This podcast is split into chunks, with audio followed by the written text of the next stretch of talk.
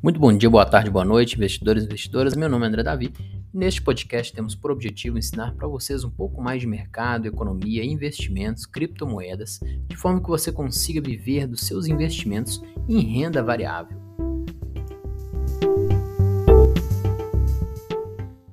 A análise fundamentalista, ela foi criada, né, é, pelo Benjamin Graham. Foi criada não, os primeiros documentos, né, que a gente tem ali, os primeiros estudos foi do famoso Benjamin Graham, que foi um grande economista aí, né? Tem até vários livros lançados, inclusive.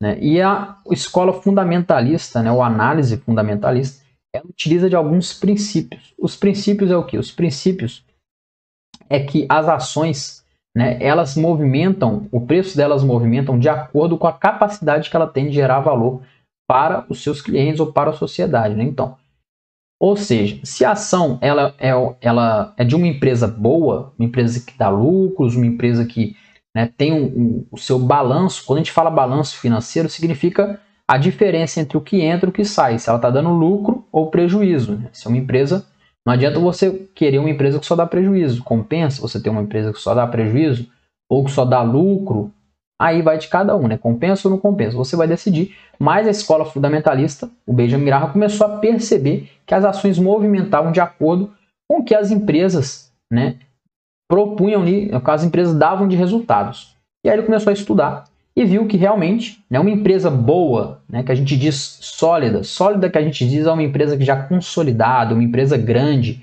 uma empresa que às vezes né, tem um, um, um market cap, né, um, poder de mercado, um, uma capitalização muito grande, uma empresa que já está consolidada, que não tem tantos concorrentes, ou se tem, ela é a dominante na sua área de atuação, ou seja, uma empresa realmente grande.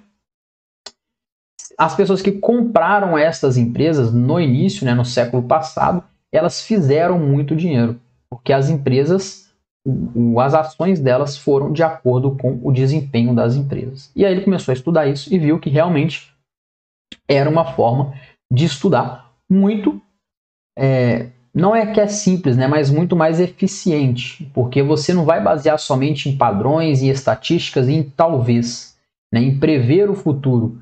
Não, você vai analisar a empresa como ela está hoje. Como é que ela está hoje? Ela está bem? Está mal?